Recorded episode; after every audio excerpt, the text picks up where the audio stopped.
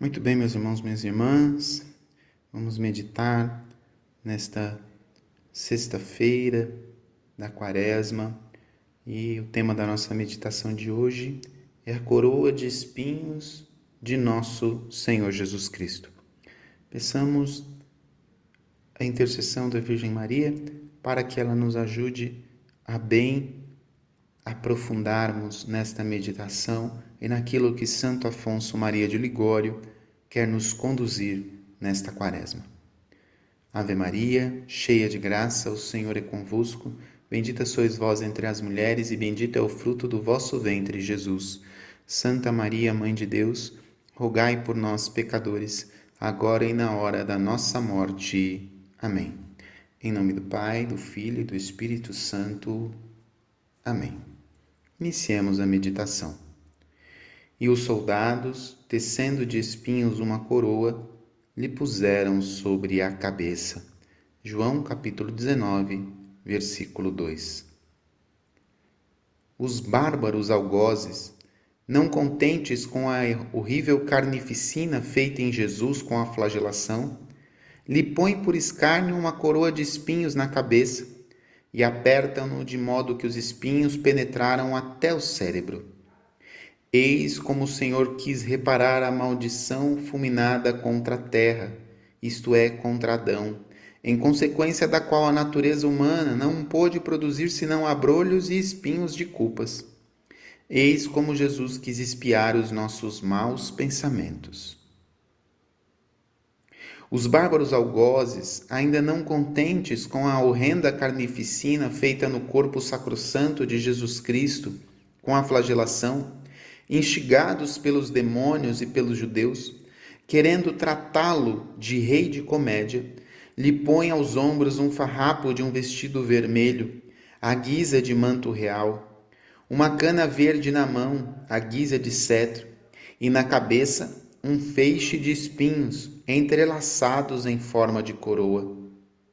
E para que esta coroa não só lhe servisse de ludíbrio, mas também lhe causasse grande dor, foi feita, na opinião comum dos escritores, em forma de capacete ou chapéu, de sorte que cobria toda a cabeça do Senhor, descia até sobre a testa.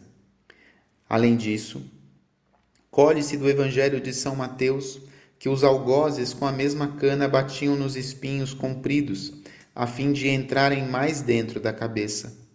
Com efeito, no dizer de São Pedro Damião, chegaram a penetrar até o cérebro.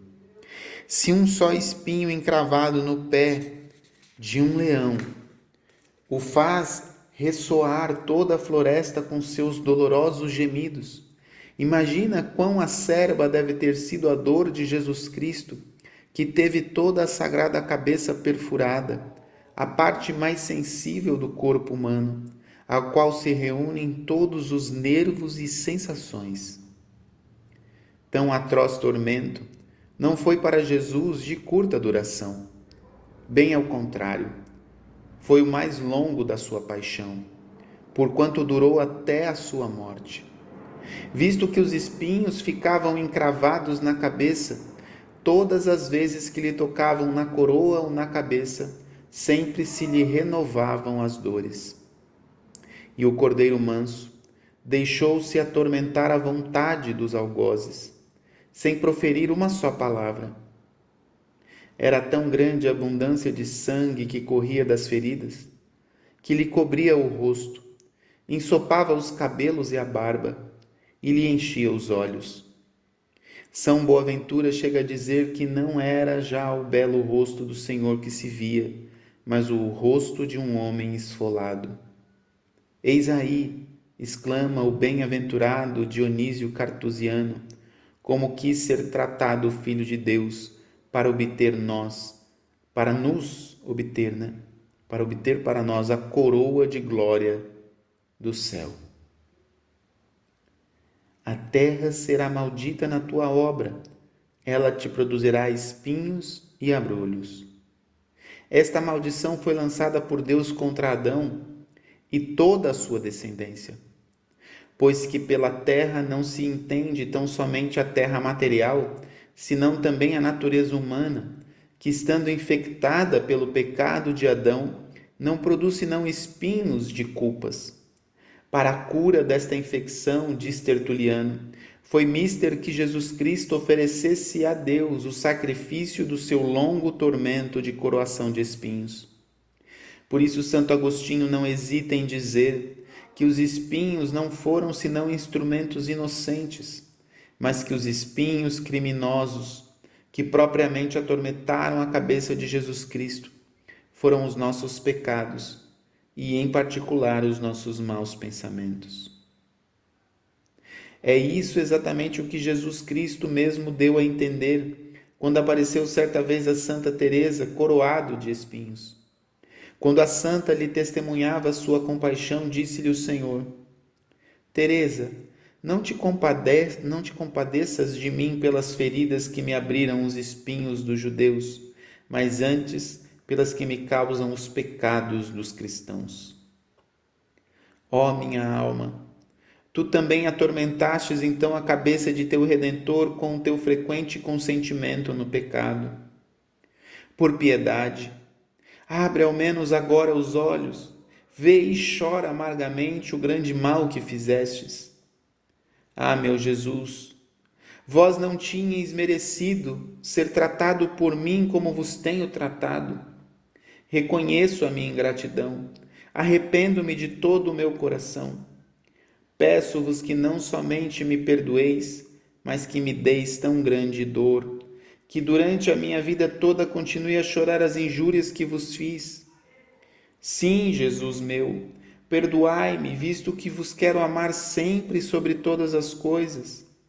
E vós, ó eterno Pai, concedei-me que, venerando na terra, em memória da paixão de Jesus Cristo, a sua coroa de espinhos, mereça ser um dia por ele coroado no céu com uma coroa de glória e honra. Fazei-o pelo amor do mesmo Jesus Cristo e de Maria, sua mãe.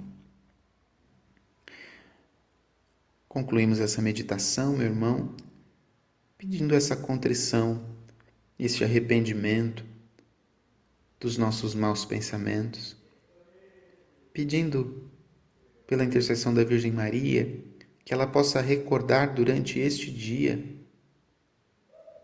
aquilo que mais nos chamou a atenção naquilo que Santo Afonso nos disse hoje. Ave Maria, cheia de graça, o Senhor é convosco. Bendita sois vós entre as mulheres, e bendito é o fruto do vosso ventre, Jesus. Santa Maria, Mãe de Deus, rogai por nós, pecadores, agora e na hora da nossa morte. Amém. Rogai por nós, Santa Mãe de Deus, para que sejamos dignos das promessas de Cristo. Amém. Deus abençoe você. Em nome do Pai, do Filho e do Espírito Santo. Amém.